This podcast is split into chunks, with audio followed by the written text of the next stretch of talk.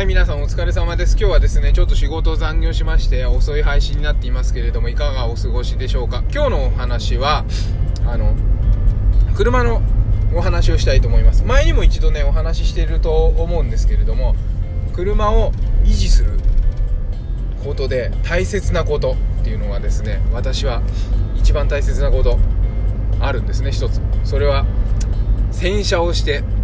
ピカピカなボディに保つことです。これをすることによって車はいつも絶好調な状態を保てるんですね。これは不思議でしょ？ね車って別に綺麗じゃなくてもあの壊れたりしないしちゃんと走るしね他のメンテしてれば大丈夫って思うじゃないですか。それはその通り。ただそのメンテナンスのね質が汚い車だと落ちるんですよ。これは人間の性質だとね私は思ってるんですけれども例えば高級なホテルに行ってご飯を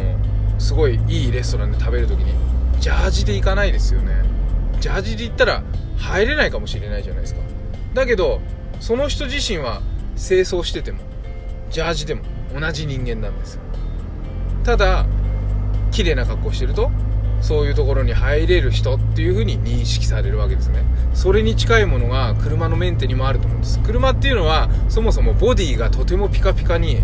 ツヤツヤに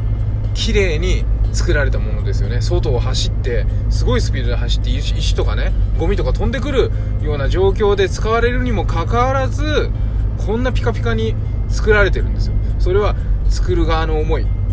ピカピカな車を乗ってもらいたいっていう思いもあったりとか、ね、買う側のニーズももちろんあるんですけれども。それをピカピカに保っている。その気持ちが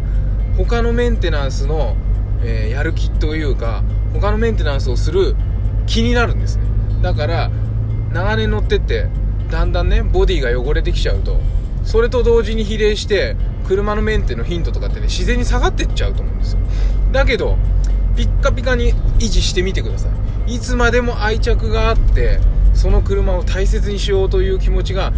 ずっと維持できます。だからね、大型トラックとかってピカピカに保ってるんです。あれ別にピカピカに保たなくたって走るんですよ。荷物は運べる。だけど、そういう風に大切にして、ある意味崇拝するような動きを取ることによって、他のメンテまで行き届くんですね。で、これってね、別に私は車が好きだから、車を例えに話しますけれども、どんなことにもそれは言えることなんですよ。